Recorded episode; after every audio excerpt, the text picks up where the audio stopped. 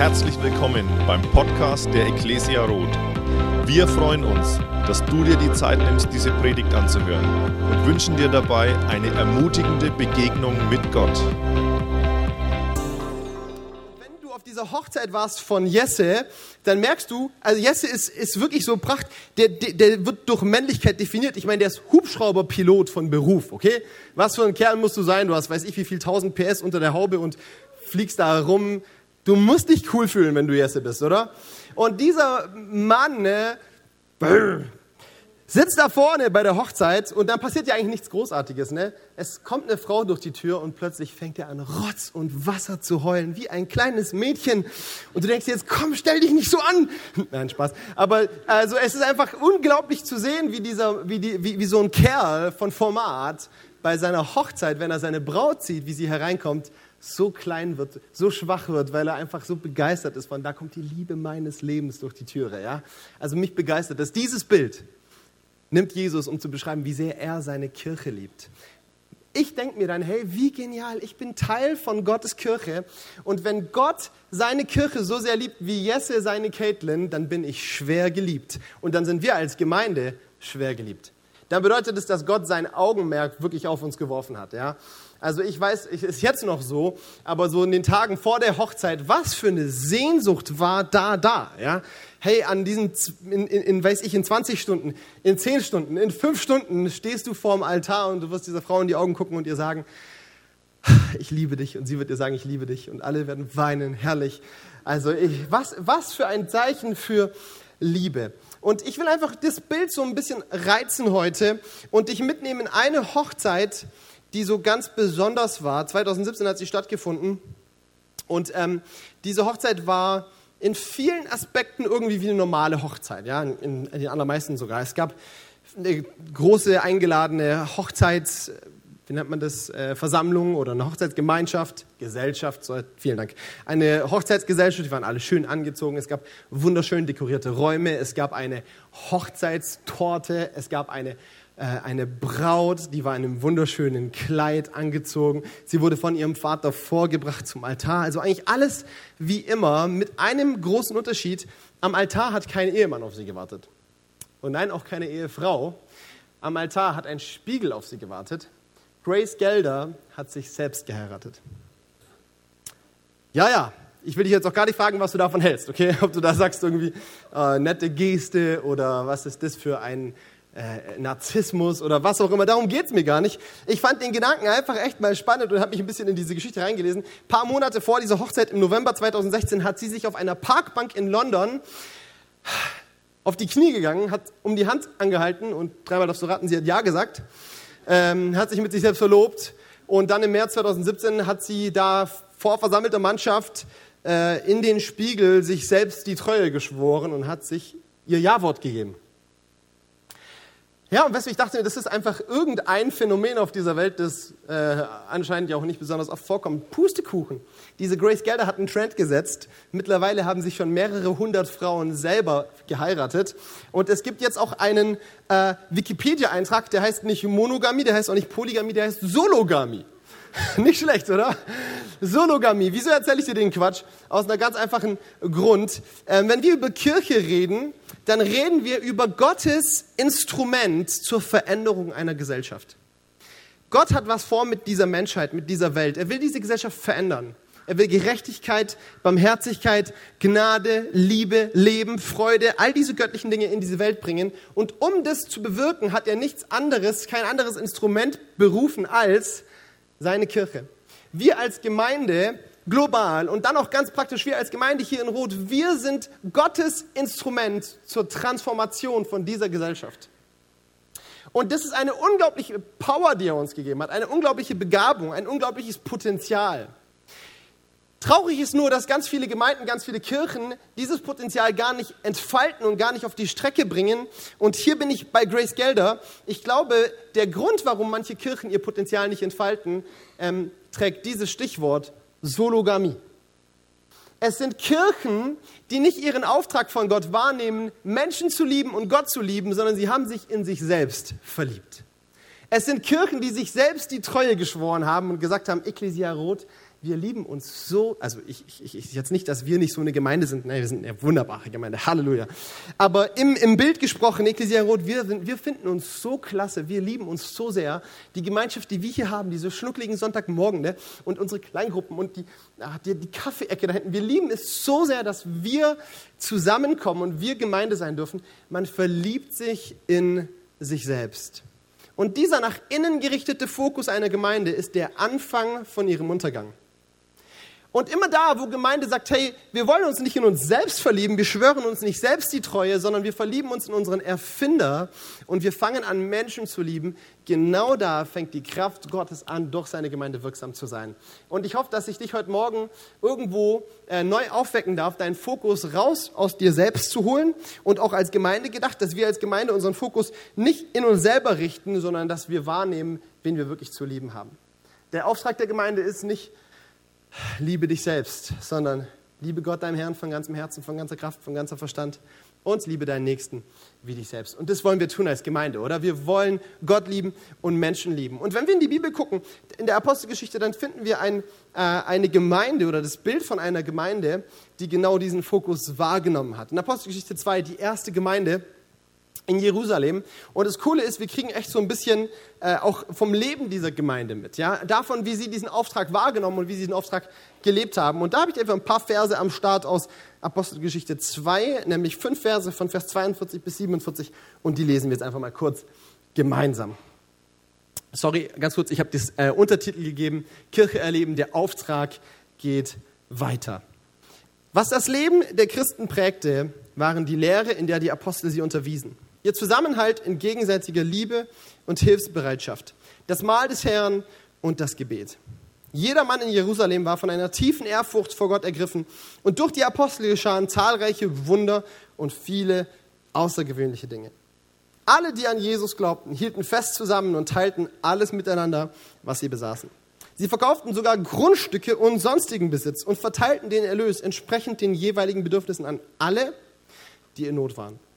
Einmütig und mit großer Treue kamen sie Tag für Tag im Tempel zusammen. Außerdem trafen sie sich täglich in ihren Häusern, um miteinander zu essen und das Mahl des Herrn zu feiern. Und ihre Zusammenkünfte waren von überschwänglicher Freude und aufrichtiger Herzlichkeit geprägt. Sie priesen Gott bei allem, was sie taten und standen beim ganzen Volk in hohem Ansehen. Und jeden Tag rettete der Herr weitere Menschen, sodass die Gemeinde immer größer wurde. Wow, hey, spannende Zeilen. Wir haben einen großen Gott, und das ist vielleicht so ein bisschen preachy, aber passt schon. Wir haben einen großen Gott und wenn ein großer Gott Hochzeit feiert, dann braucht er eine große Braut, okay? Und diese Gemeinde lebt in dem Stil, dass Gottes Braut gewachsen ist, dass Menschen Gott kennengelernt haben, dass Leben verändert wurden, dass eine Gesellschaft transformiert wurde und darin waren sie richtig erfolgreich. Und deswegen wollen wir den Text angucken unter der Perspektive, was können wir von dieser Gemeinde lernen? Und ich weiß, es gibt da ein paar Sachen, die sind echt schwierig einfach zu übersetzen. Okay, wenn du gut aufgepasst hast, dann hast du gemerkt, äh, der Terminkalender dieser Gemeinde und dein Terminkalender im 21. Jahrhundert in Deutschland sind echt schwer miteinander zu kombinieren. Sie trafen sich täglich im Tempel wenn du denkst, jeden Tag eine Kirchenveranstaltung, alter Schwede, und das war noch nicht alles, sondern sie trafen sich zusätzlich täglich in ihren Häusern. Okay, 14 Kirchenveranstaltungen pro Woche. Wer steigt aus? Also ich bin Pastor, ich steige aus, okay? Und ähm, es ist nicht so ganz einfach, irgendwo diese Dynamiken so zu übersetzen, aber das Herz dieser Kirche und ganz viel von dem, was sie taten, kann man absolut auf uns übertragen. Und ich habe dir drei Punkte mitgebracht, die einfach ganz simpel auch für uns heute äh, notwendig sind, um Kirche zu sein, die ihren Auftrag lebt. Und den ersten Punkt habe ich genannt. Kirche lebt ihren Auftrag, wenn sie Menschen spürbar liebt. Kirche lebt ihren Auftrag, wenn sie Menschen spürbar liebt. Lass mich das so sagen, wir träumen von einer Kirche, die Gottes unbegreifbare Liebe greifbar macht. Eine Kirche, die Gottes unbegreifbare Liebe greifbar macht. Ich habe dir einfach ein paar Schlagworte aus dem Text rausgeholt. Zusammenhalt, gegenseitige Liebe, Hilfsbereitschaft. Alle, die an Jesus glaubten, hielten fest zusammen und teilten alles miteinander, was sie besaßen. Und jetzt passt gut auf, ihr Franken. Sie verkauften sogar Grundstücke und sonstigen Besitz und verteilten den Erlös entsprechend den jeweiligen Bedürfnissen an alle, die in Not waren. Puh, das ist Champions League, oder? Diese Leute haben nicht über Liebe geredet, sie haben Liebe gelebt. Diese Kirche hat verstanden, dass Liebe kein Gegenstand von theologischer Reflexion ist, sondern Gegenstand von theologischer Aktion ist. Ja? Liebe will in Werke umgesetzt werden. Liebe will greifbar gemacht werden, spürbar gemacht werden. Und ich will uns ermutigen, lass uns rot spüren lassen, wie sehr Jesus diese Stadt lieb hat.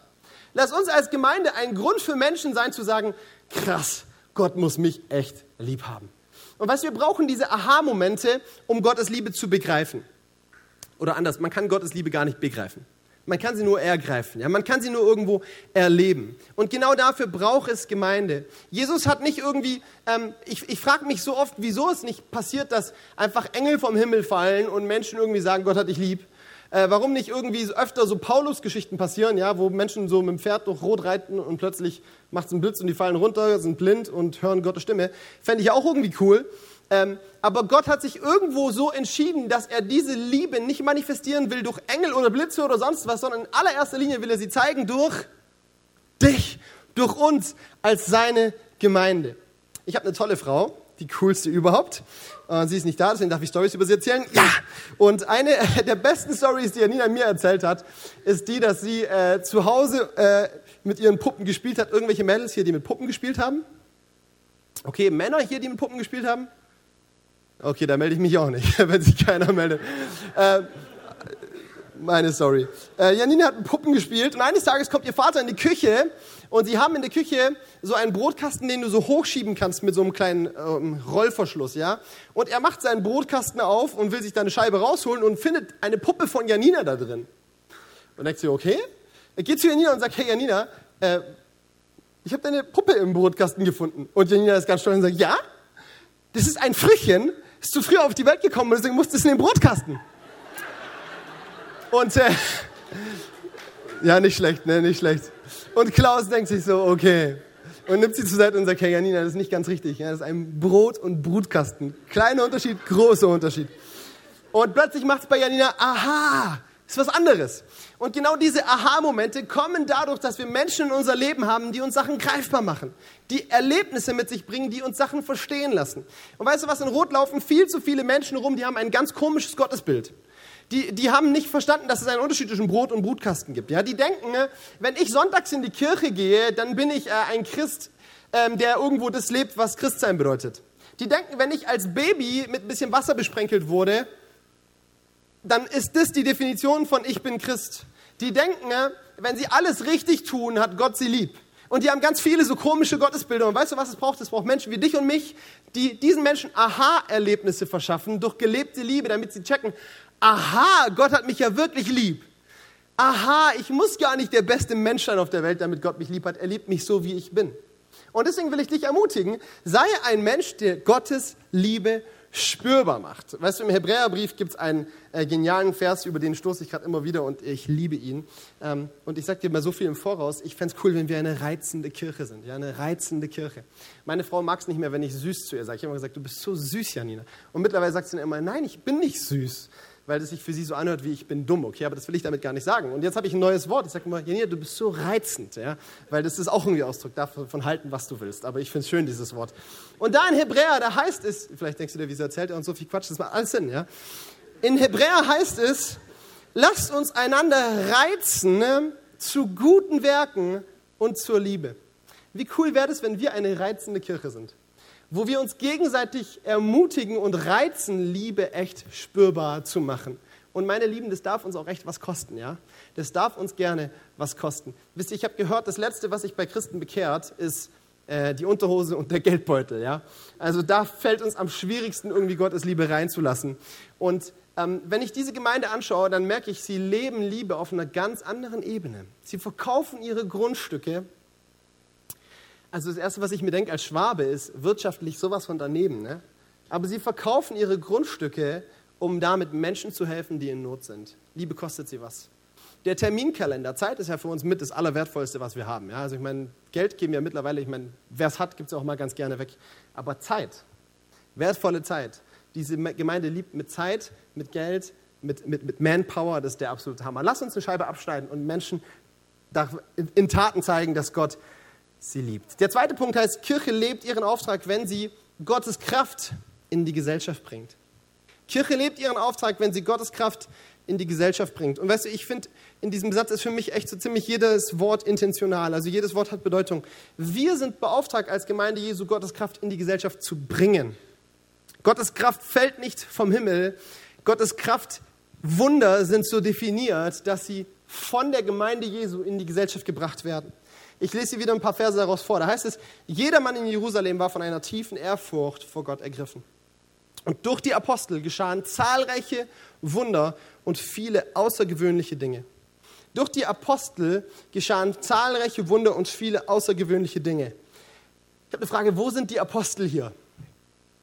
Ich wusste, dass sich jetzt keiner meldet, das ist auch gesund, okay?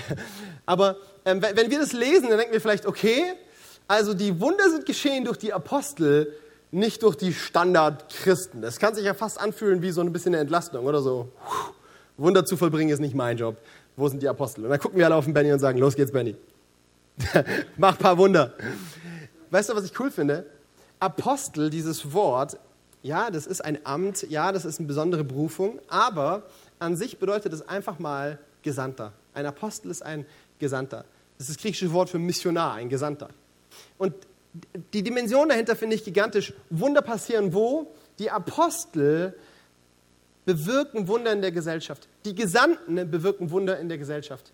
Weißt du, da wo wir merken, wir sind gesandt, um die Wunder Gottes, um die Realität Gottes in unser Umfeld zu bringen, da demonstriert, demonstriert sich die Kraft Gottes.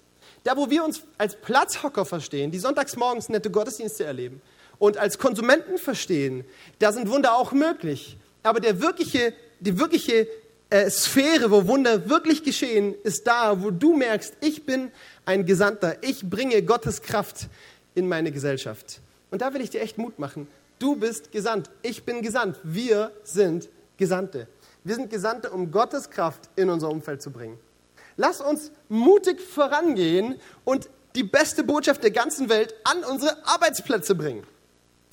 Ich, ich, weißt du, ich challenge mich in allererster Linie selber. Ich war vor kurzem wieder mit meinem Daddy unterwegs. Ja? Mit meinem Daddy äh, hat mich besucht in Frankfurt. Und dann habe ich gesagt, komm Papa, wir holen uns zwei Fahrräder, Deutsche Bahnbikes und dann ziehen wir los durch die City. Und das war herrlich. Ja? Mein Vater ist 73 und dann sind wir da nebeneinander. Das war richtig spaßig. Und wisst ihr, was mich neu herausgefordert hat? Der Mann kriegt es nicht hin. Ne? Der kriegt es einfach nicht hin, Menschen nicht von Jesus zu erzählen. Ja? Und wisst ihr, der ist mir auch so oft peinlich und ich finde es auch so oft, dass ich mir denke, oh Mann, bitte sag jetzt nicht, dass ich dein Sohn bin. Ähm, aber was er wirklich kann, er kann Menschen zeigen, dass Jesus sie lieb hat. Und dann fahren wir da durch Frankfurt und dann fährt uns so ein, äh, ich weiß auch nicht, ist einfach auf jeden Fall ein Afrikaner über den Weg. Und mein Vater, hi, weißt du, dass Jesus dich lieb hat? Denken wir so. Äh, nicht, nicht mal einen Anlauf nehmen, ja? Nicht mal irgendwie, einfach nur. Und dieser Mann total bleibt auf seinem Fahrrad stehen vor uns, guckt uns an wie so ein Auto und mein Vater redet weiter. Irgendwann merken wir, er spricht kein Deutsch. Ähm, war in Somali und dann haben wir irgendwie versucht, auf allen möglichen Sprachen Italienisch. Mein Vater hat irgendwie Italienisch hochgezaubert. Ich dachte als Kind einmal, er spricht wirklich Italienisch. Mittlerweile merke ich, das ist mehr Französisch wie Italienisch, was er da redet. Aber ich sag dir was, am Schluss hat der Mann gelacht, hat sich bedankt und ist weitergefahren. Ich habe ihm eine Karte mitgegeben von unserer Gemeindegründung und ich dachte mir, Papa, du bist cool. Du bist echt cool. Ja? Du hast die Liebe Gottes im Herzen und die erobert deine Zunge, die erobert deine Worte und er gibt sie weiter. Ich bin ja viel im Chat unterwegs und ähm, im Chart begeistern mich immer wieder Sachen. Letztes Mal, wo ich da war, ne, ist schon eine Weile her, war ich auf so einer kleinen Pastorenkonferenz im Busch. Und danach gab es Cola für alle. Und einer dieser Pastoren äh, schenkt sich so ein Glas Cola ein. Und dann nimmt er vier oder fünf Würfel Zucker und legt die in seine Cola. Und äh, für mich war das echt so ein Nein!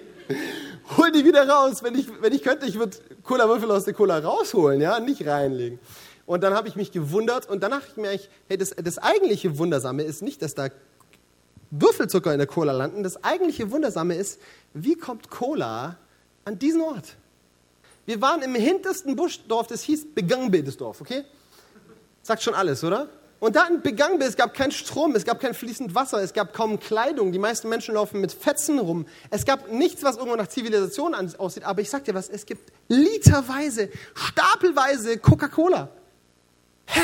Du fährst durch den tiefsten Busch und irgendwie vor dir, so, du musst Macheten, musst du dir den Bahn, das stimmt nicht, das habe ich noch nie gemacht, aber du kommst an Gegenden, wo echt selten gefühlt Menschen waren und plötzlich ragt da ein riesiges Banner vor dir, Coca-Cola. 10 auf 5 Meter, ist keine Lüge.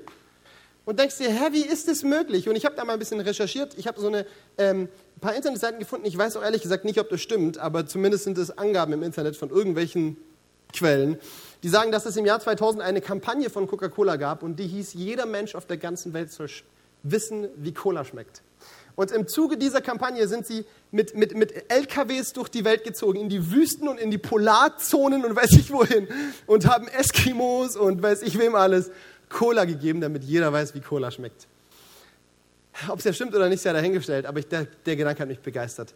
Also wenn Menschen begeistert sind von einem Getränk, das ja, so Gott will, echt gut ist. Ja, ich liebe Coca-Cola. Aber wie viel mehr haben wir als Kirche irgendwo den Anspruch oder die, den Drive auf der Strecke zu sagen, jeder Mensch soll wissen, wie gut unser Gott ist. Hey, im Psalm 34 oder Psalm, 7, Psalm 34, da heißt es, schmecket und sehet, wie freundlich der Herr ist. Sei du doch der Geschmack an deinem Arbeitsplatz, der Menschen schmecken lässt, wie freundlich der Herr ist. Der Menschen spüren lässt, wie gut Gott ist.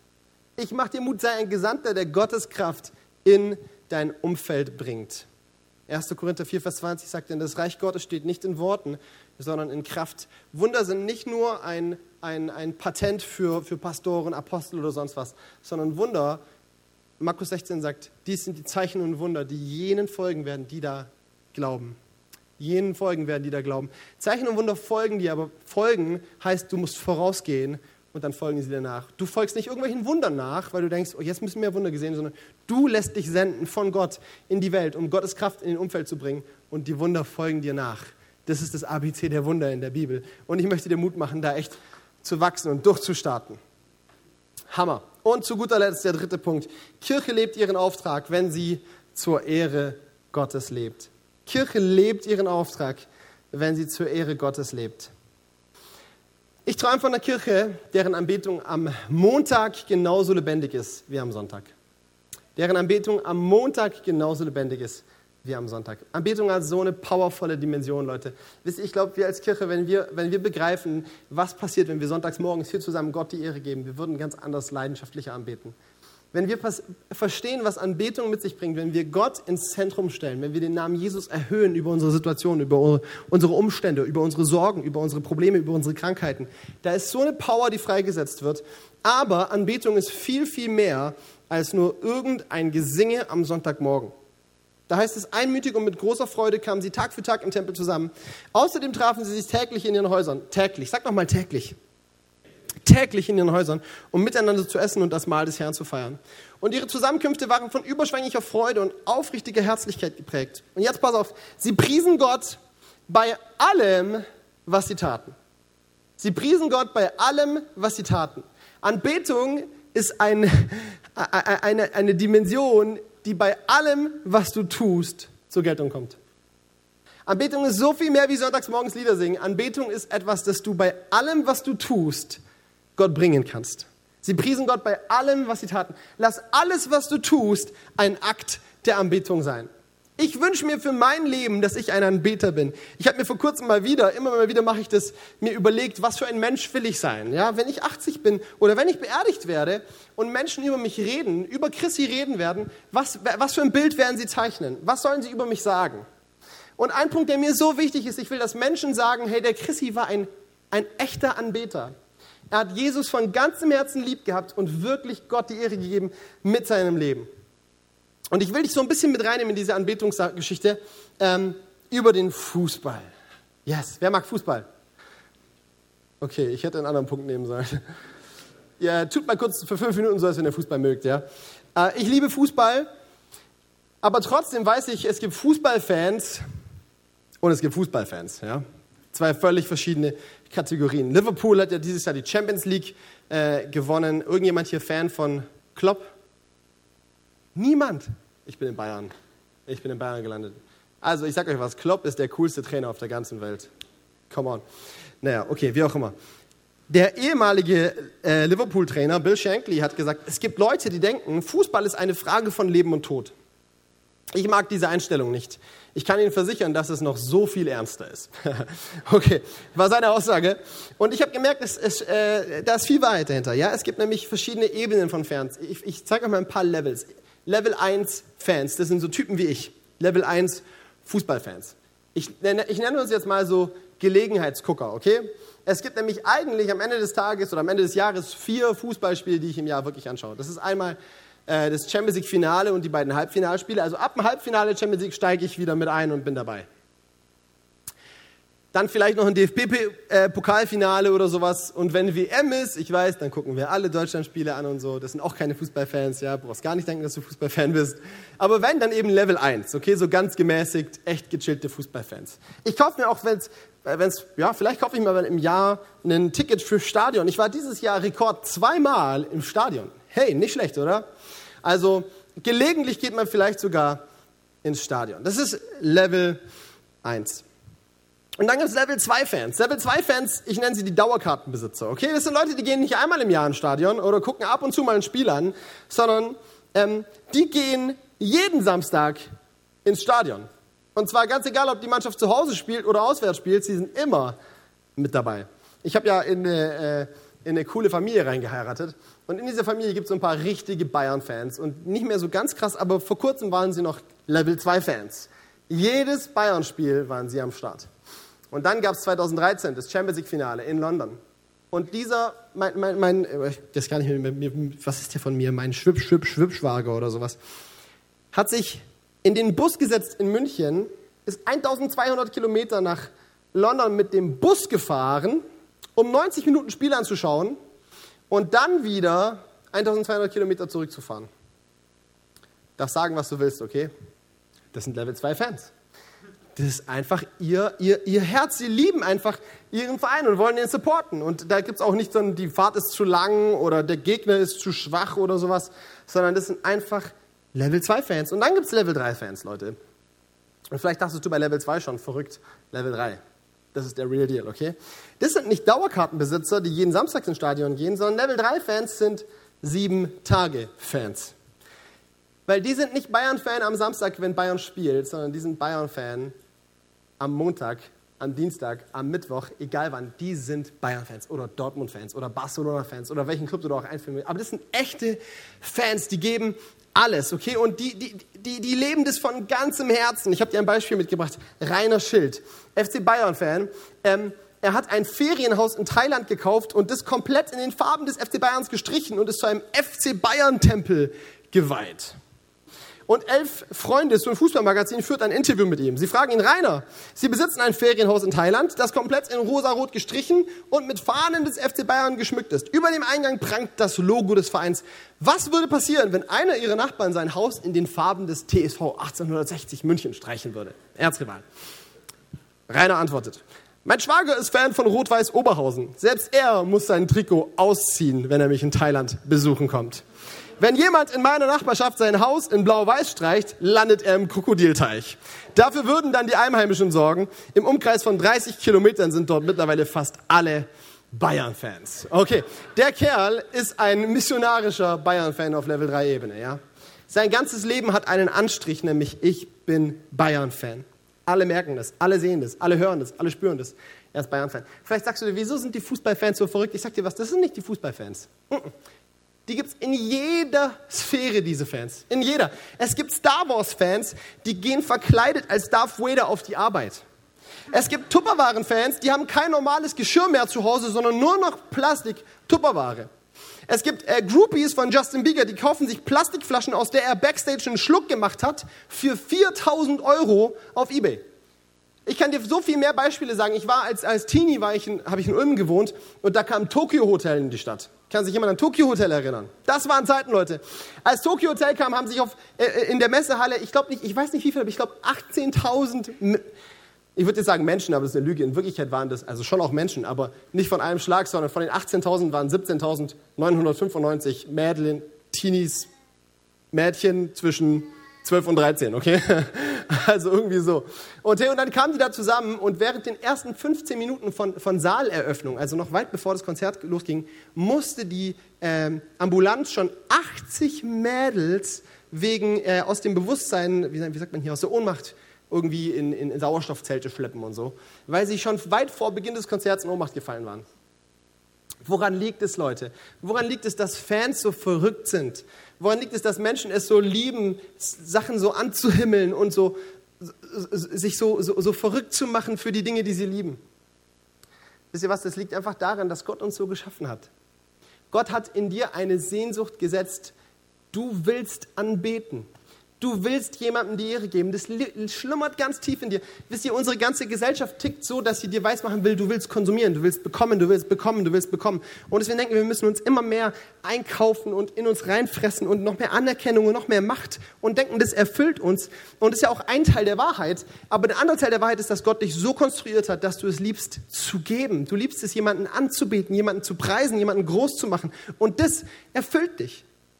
Warum sind denn die, die, die Leute so wahnsinnig, wieso kriegen die Gänsehaut, wenn die bei Coldplay so im, in der Musik stehen und ihren, Fan, ihren Musikern zu jubeln? Weil das ein Herzensanliegen ist, das Gott dir gegeben hat, du willst anbeten. Das Problem ist nur, wir Menschen, wir fallen darauf ein und wir, wir lassen uns austricksen und fangen an, irgendwelche, ich nenne sie jetzt mal Götzen, ohne jetzt zu theologisch sein zu wollen, irgendwelche zweitrangigen Dinge anzubieten, wie den FC Bayern oder wie Star Wars oder wie Tupperware oder sonst irgendetwas, ja, wie dein Haus, wie dein Auto, wie deine Garage, wie deine Frisur, wie dein Kleiderschrank. Füll die Sachen ein, die für dich relevant sind, okay? Wie dein Kühlschrank, ähm, wie die Sachen, die du so super findest. Und wir denken, wenn wir die anbeten, dann werden wir glücklich.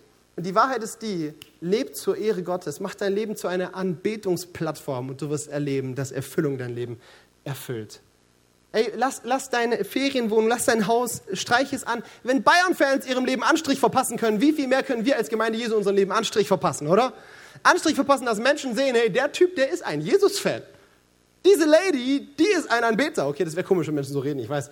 Aber lass uns einfach ein Leben führen, das Gott Ehre gibt. Eine Gemeinde sein, die Jesus ins Zentrum stellt und zur Ehre Gottes lebt. In allem, was wir tun. Immer wieder den Fokus haben, ich will, dass mein Leben Gott die Ehre gibt. Hast du Lust, ein Anbeter zu sein?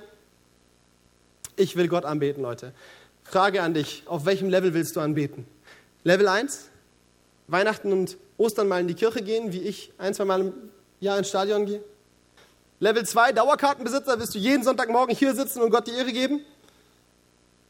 Auch ganz nett. Oder willst du Level 3 sein? Montag, Dienstag, Mittwoch, Donnerstag, Freitag, Samstag und den Sonntag gleich mit Gott die Ehre geben. Lass uns eine Level 3 Kirche sein. Glaub mir, lass uns eine Level 3 Kirche sein, die Gott die Ehre gibt. Und da wird sich richtig was zeigen. Ich bin mir so sicher, Gottes Kraft, Gottes Realität erobert unseren Alltag, erobert unser Leben, da wo wir ihn zum Mittelpunkt in unserem Leben machen, wo wir echte Anbeter Gottes sind. So, und damit bin ich auch durch. Ich darf die Band schon nach vorne rufen. Ich will dir Mut machen, eine Kirche oder Teil einer Kirche zu sein, die ihren Auftrag wahrnimmt. Nicht in sich selbst verliebt ist, nicht Sologamie betreibt, sondern Gottes Auftrag wahrnimmt, Gott liebt und Menschen lieb hat. Und das darf, das, damit es Realität wird, dürfen wir unser Leben immer wieder dem Geist Gottes ausliefern und sagen, Gott, hey, verändere mein Herz, verändere mein Denken, verändere mein Sehen, verändere mein Handeln, verändere mein Spüren. Lass mich verändert sein, lass mich deinen Auftrag wirklich leben.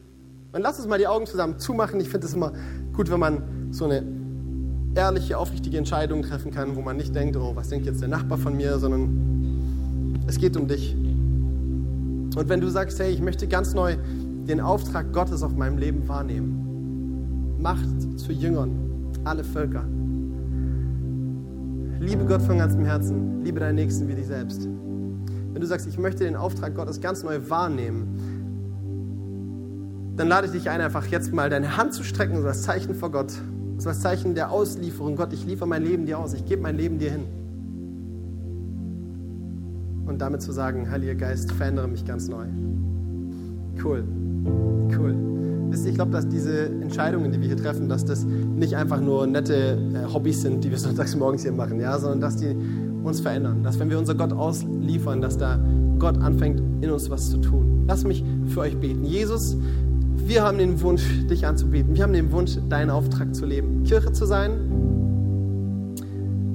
die dich liebt und die Menschen liebt und nicht in sich selbst verliebt ist. Helf uns dabei. Verändere uns. Heiliger Geist, verändere unser Denken und lass uns immer mehr verändert sein in deine Ebenwelt. Amen. Amen. Hammer, lass die Augen noch kurz zu. Ich habe noch eine Sache auf dem Herzen. Nämlich hier gibt es auch Leute, ähm, du bist vielleicht so ein Level 1-Fan, ja, du warst vielleicht ab und zu an Weihnachten und Ostern in der Kirche und irgendwo hast du auch so ein paar Gottesbilder gehabt wie, ja, ich bin ja als Baby getauft und deswegen ist irgendwie, mein Leben als Christ fertig. Äh, und du, du merkst, während du diese Predigt gehört hast, während du vorne in der Lobpreiszeit standst und überhaupt die ganze Atmosphäre, merkst du, da gibt es mehr.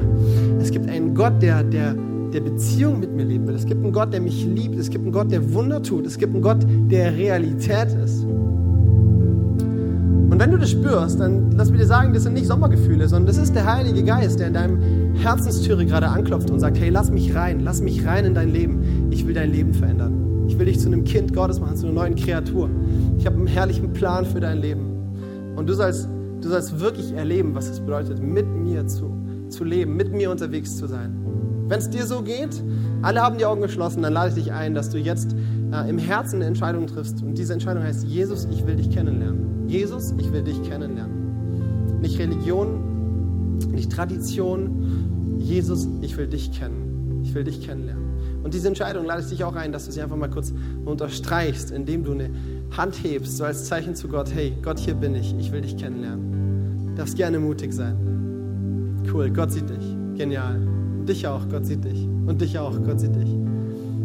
Oh, ich bin voller Freude über euch. Diese Entscheidungen sind so viel wert. Weil weißt du was, wenn du diese Entscheidung ernst meinst, in deinem Herzen, dann hast du eine Verheißung aus der Bibel, die sagt, wer im Herzen glaubt und mit dem Munde bekennt, dass Jesus der Herr ist, der wird gerettet sein. Das heißt, du hast die Realität Gottes in deinem Leben durch diese Entscheidung. Deswegen will ich jetzt auch noch kurz für dich beten, bevor wir nochmal einfach hier in eine Lobpreiszeit einsteigen. Und dazu lade ich euch alle ein, lasst uns gemeinsam aufstehen.